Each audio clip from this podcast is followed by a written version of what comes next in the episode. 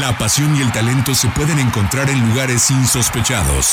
Ascenso MX, Liga Premier, Sub-20, Sub-17, TDP. Es momento de que las categorías inferiores salgan del anonimato. Aquí inicia Semillero MX, Fútbol sin reflectores. Comenzamos.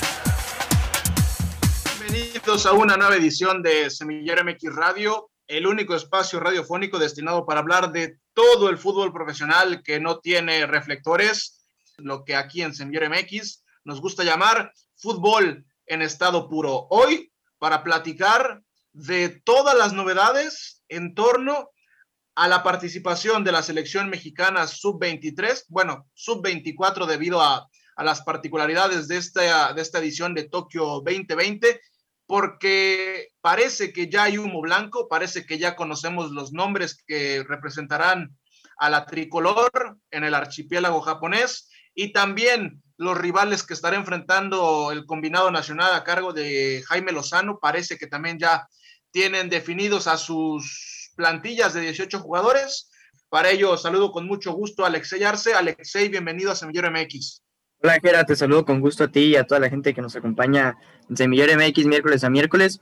Eh, bueno, un fin de semana y, y, una semana interesante la que tuvimos en las categorías inferiores, ya lo mencionabas, ¿no?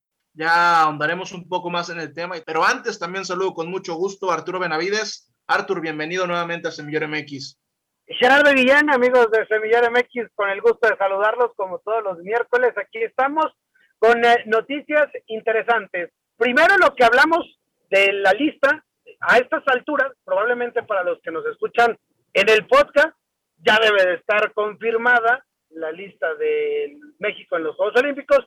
Nosotros tenemos novedades, tenemos información, gracias al señor David Medrano, que ha confirmado que serán 22 jugadores convocados a Tokio 2020. Entonces, bueno, con eso disipan todas las dudas que quedaban, si acaso quedaban algunas dudas, bueno, los cuatro jugadores que iban a quedar como en el limbo o en una especie de lista por si algo sucedía, podrán asistir a, las, a la justa olímpica allá las tierras orientales.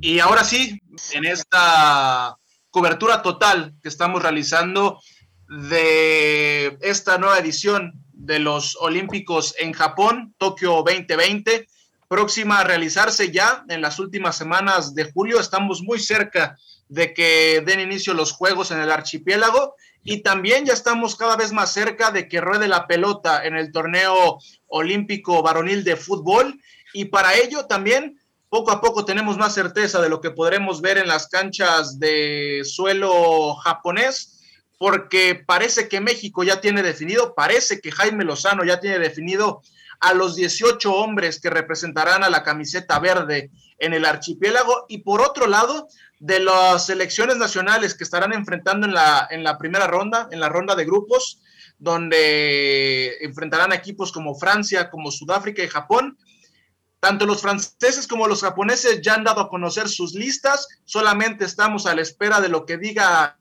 el conjunto sudafricano, pero parece Arturo Alexei que ya tenemos claro cuál será el camino, cuáles serán los rivales y quiénes serán los, eh, los jugadores que estarán representando a México en los próximos Juegos Olímpicos.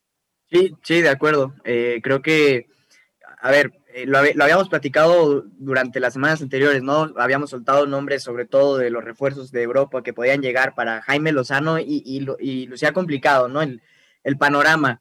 Creo que eh, dentro de, del material del que puede elegir eh, Jaime Lozano hay buena calidad y creo que están los jugadores que finalmente tenían que estar, valga, la, redundancia, ¿no? Por ahí a mí me queda la duda en la parte de la ofensiva.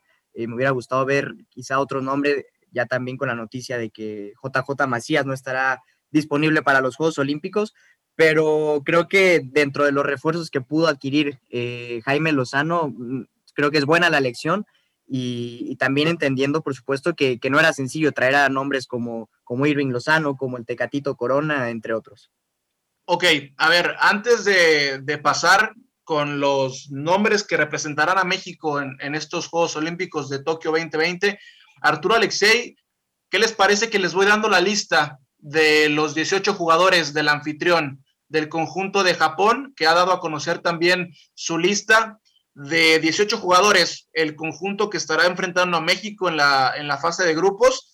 Y uno de los equipos llamados a ser protagonistas, ¿por qué? Porque tiene una buena generación, pero sobre todo porque parte como el equipo anfitrión. Y sabemos que tanto en mundiales como en Juegos Olímpicos, el anfitrión siempre tiene esa, esa dosis, ya sea en el grupo, ya sea en la cancha o por ciertos factores que siempre terminan jugando a favor del anfitrión. Entonces podemos esperar que Japón sea un equipo duro, que sea un equipo que compita por las medallas y ya se ha dicho desde el archipiélago que ellos van a competir ya sea por el oro, por el oro, por la plata o por el bronce. Estos son los convocados por parte de Japón. En la portería van Keisuke Osako del Sanfrecce Hiroshima, Kosei Tani del Belmar, de la defensa van Maya Yoshida de la Sampdoria, Hiroki Sakai de los Urawa Reds, Koi Itakura del Groningen de Países Bajos, Yuta Nakayama del Suole de también de Países Bajos,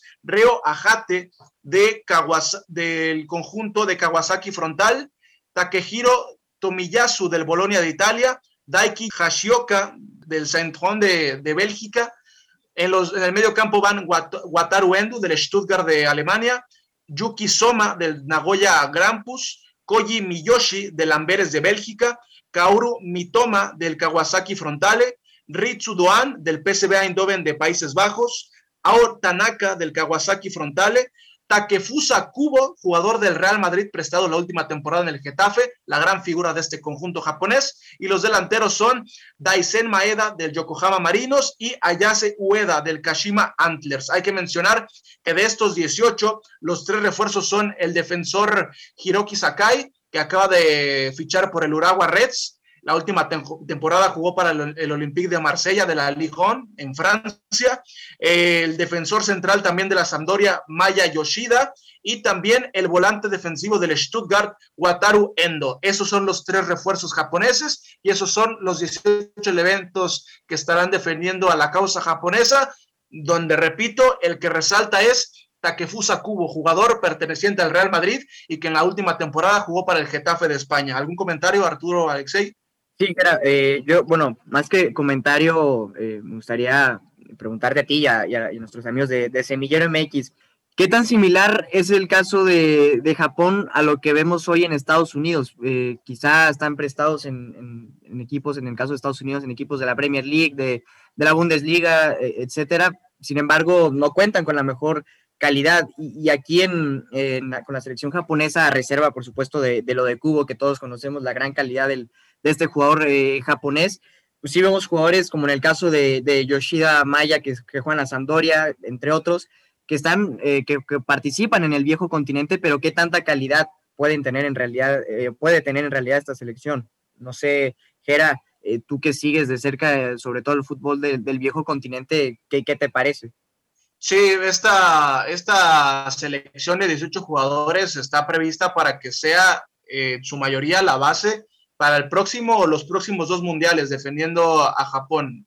ellos sumados a, otros nombres. En, este momento se me va el, nombre en particular del, futbolista japonés que, juega en Liverpool, que estuvo prestado la, segunda parte de la temporada con el Southampton, pero acompañado de él, Takefusa Kubo es, es, el, es el presente y el futuro de la selección japonesa. Hoy ya se han ido, por ejemplo, los Keisuke Honda, la realidad es que los peces gordos de, antaño ya se han ido eh, para la causa japonesa y hoy Cubo y esta, y esta mayoría de jugadores que van a tener participación en los Juegos Olímpicos van a ser el futuro de la selección japonesa. Algunos con más nombre que otros, pero me parece que aunque no los conozcamos tan a detalle, porque no, no los seguimos semana a semana, va a ser una, una selección bastante competitiva, cargada de este factor que mencionábamos al principio, que será eh, que son del equipo local. Totalmente, Jera, totalmente. Hay que, hay que recordar que siempre el anfitrión de unos Juegos Olímpicos tiene esa ligera, si lo quieres ver de alguna manera, ventaja. Habrá, que ver, son cuatro los nombres, ¿no? Los nombres que están resaltando, ya, ya, ya bien dicho por ustedes, el caso de Kubo, el caso de Endo, de Yoshida y de Sakai, los cuatro elementos eh, o refuerzos europeos, si se le puede llamar de alguna manera, eso con la selección anfitriona, pero también Francia, ya dio a conocer sus convocados a Tokio 2020 y ahí resaltó la inclusión de dos refuerzos, entre grandes comillas, mexicanos, ¿no? Que estarán reforzando a la selección francesa, que ahora me queda claro que, todos los ojos del, país galo estará volcado con su selección olímpica, tratando de, de dejar atrás lo más rápido posible la eliminación en la euro. Sí, estos son los 18 convocados por la selección gala. En la portería van Paul Bernardoni de Languerre, Gauthier Laxoneur del Brest, el Benoit Badiachile del Mónaco, Anthony Cachi del, del Estrasburgo, Pierre Calulu del Milan, Clement Michelin del LAN, William Saliba del Arsenal, gran defensor central, es es, un jugador que le pertenece al conjunto de Londres, pero que la última temporada estuvo prestado, me parece, en el Sanetien, y es un prospecto muy importante para, para el futuro de la selección francesa en esa parte del campo. Malan Sarr, que es parte del Chelsea, en el medio campo, Eduard Camavinga, que es la gran figura de los que dan la edad de esta selección, que juegan el Rennes, Maxence Caqueret de Lyon, Jonathan Iconé de Lille, Teji Savanier del Montpellier, Florian Thauvin de Tigres y Lucas Toussaint del Hertha de Berlín son los mediocampistas, mientras que la delantera, Amin Guiri del Nice, eh, Colo Moani del Nan, Arnaud, Arnaud del Saint-Étienne y André Pierre Guignac del conjunto de los Tigres de la U de Nuevo León son los 18 que abrirán el telón para enfrentar a México en la primera jornada. Creo que no, está en duda, ¿no? La calidad y, que por supuesto será de, los protagonistas del grupo, del grupo en donde está México, el, la selección francesa y evidentemente, como ya decía Arturo, por lo cercano que tenemos a ambos jugadores, eh, sin, dejar, sin dejar atrás a jugadores, por supuesto, como el caso de, de, de Salivá, el caso también de, de, de creo que es una selección muy completa y que sin duda será un rival muy, pero muy complicado para México. Y, bueno, retomando el primer comentario que hacía, evidentemente eh, mucho sale a relucir los nombres, eh, por ejemplo, de, de y, de Guiñac, por lo cercano que lo tenemos. Pero esta selección, como ya decías, Gera, cuenta, es sumamente eh, completa y, no solo eso, sino que además es, es la base o puede ser incluso la base para una selección francesa que en la actualidad sigue siendo muy joven. Eh, es decir, es muy, pero muy completa y sin duda será un, rival muy complicado para la selección eh, mexicana. Y que a pesar de los nombres que de este lado del mundo vemos como bastante importantes, como los de Camavinga, como los de Salivá, como los de Tobán, como los de Guignac, revisando las reacciones de la prensa francesa y de los aficionados, por lo menos desde lo que nos llega de, de los medios de comunicación desde allá, parece que no están tan eh, conformes con lo que se presentó, Arturo. Sí, porque hay mucho talento emergente en Francia, sobre todo en la central. Ya vimos lo que pasó en la Eurocopa, eh, pero, pero bueno, no hay que subestimar a esta selección francesa. Habrá que ver qué, qué presentan en Tokio 2020 y que será el primer rival de México. Ya hablar de, de los 18 nombres de la selección de Sudáfrica ya sería como que mucho, ¿no? Ya empezar a decir eh, eso. Sí, sí, ya. Entonces, eh, eh, supongamos que hay otros 18 que también estarán defendiendo la causa sudafricana, pero lo que nos trae acá es para platicar de que la lista de México está lista. Y les pasamos los 18 convocados de México, aunque repito lo que decía al inicio del programa, la Federación Mexicana de Fútbol ya recibió el comunicado de parte de FIFA de que se podrán convocar hasta 22 jugadores para Tokio 2020. Les contamos los 18 y después los cuatro que terminarán completando la lista. Guardametas, Guillermo Ochoa y Luis Malagón. Defensas, Jorge Sánchez, César El Cachorro Montes, Jesús Angulo, Johan Vázquez, Erika Aguirre y Vladimir Loroña. Mediocampistas, otro de los refuerzos, Luis Romo, Charlie Rodríguez, JJ Esquivel, Sebastián Córdoba, Uriel Antuna, Alexis Vega, Diego Laines y Roberto El Piojo Alvarado, centros delanteros, Henry Martín y Eduardo El Mudo Aguirre. Estos son los 18 elegidos por parte de Jaime Lozano y los cuatro que podrán incorporarse también a la travesía son Sebastián Jurado, guardameta, tercer guardameta. Fernando Beltrán, mediocampista del Guadalajara. Jesús El Canelo Angulo, también mediocampista ofensivo. eh, son, los, son los elementos que podrán eh, completar esta lista, además de lo del Mudo Aguirre, que ya lo decíamos, entró en los 18 después de la baja por lesión de José Juan Macías. Estos son los elementos con los que México buscará una medalla en Tokio 2020. Me parece que es una, es una selección que en términos generales es bastante redonda, que por sí sola tiene que competir. No me atrevo a decir si se va a llevar una medalla o no, de que es el grupo de la muerte, porque es la realidad, porque vas a competir desde la primera fase contra el anfitrión y contra Francia. Me parece que se les tiene que pedir por lo menos el pase a la siguiente ronda, porque es, un, es una selección que tiene jugadores que todos ya tienen minutos. A mí nada más me queda la espinita de ciertas bajas, como la de Gerardo Arteaga. Me parece que eh, más allá de lo que él haya alegado con los problemas personales, hubiera sido una gran inserción una gran adición a, la parte baja de Jaime Lozano, la baja de José Juan Macías, que si la comentábamos hace un año nos hubieran tildado de locos, y me parece que su sustituto es, es, más, que, más que justo lo del Mudo Aguirre, que tuvo una gran temporada y que no solamente es de estos últimos seis meses. Viene siendo un jugador bastante regular desde que tuvo aquel préstamo con la Jaiba Brava en la Liga de Expansión. Y antes de darle la palabra a Alexey Arce, creo que lo más destacable está en el medio campo. Entre los contenciones y los jugadores creativos, me parece que son muy buenos nombres y, y, que Jaime Lozano tendrá ante sí de esos problemas que quiere cada técnico, ¿no? Porque no sabes a quién puedes recurrir o a quién vas a poner. Me queda claro que Luis Romo tiene que ser titular. ¿Quiénes van a ser los generadores de fútbol? Tienes a, a un Córdoba, tienes a un, a un Alexis Vega que te puede jugar de nueve, pero que te puede jugar por las bandas quizá en esa zona del campo, y esta es una opinión meramente personal, lo que no me encanta es la adición de Uriel Antuna, pero bueno, a final de cuentas cuenta con, con la confianza no solamente de Jaime Lozano, sino también de, del Tata Martino, y creo que por eso es que hoy él está entre los...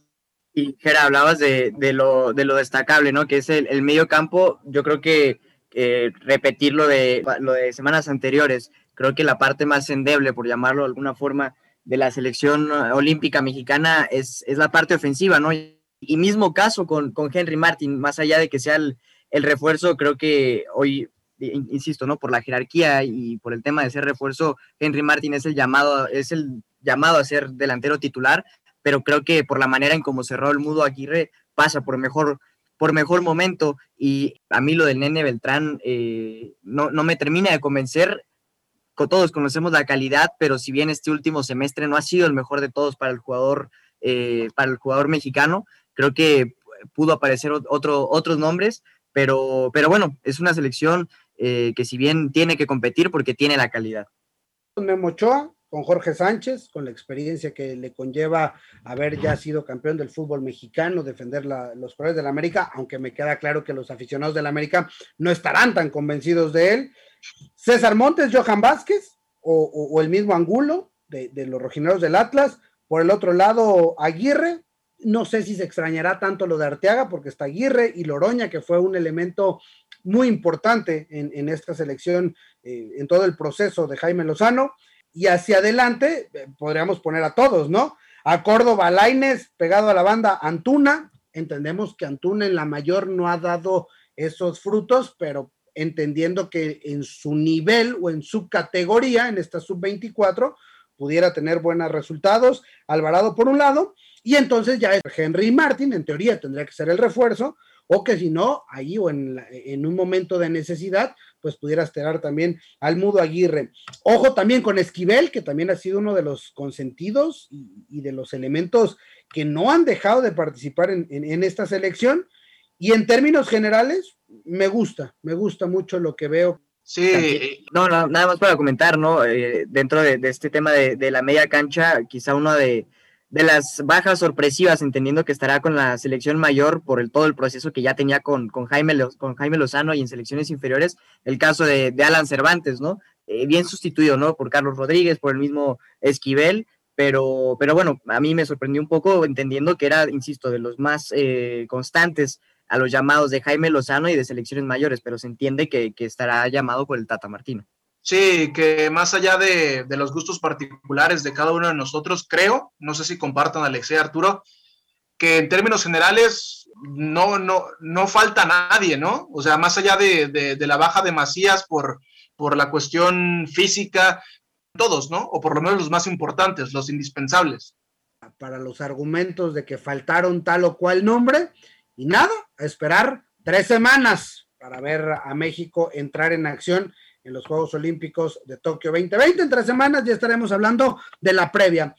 Con lo que hemos comentado de los, los planteles que estarán presentando.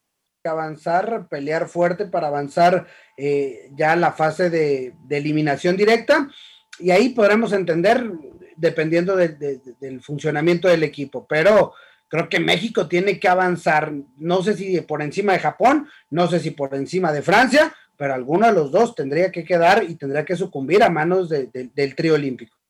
Y coincido también, eh, creo que esa sería la primera exigencia, ¿no?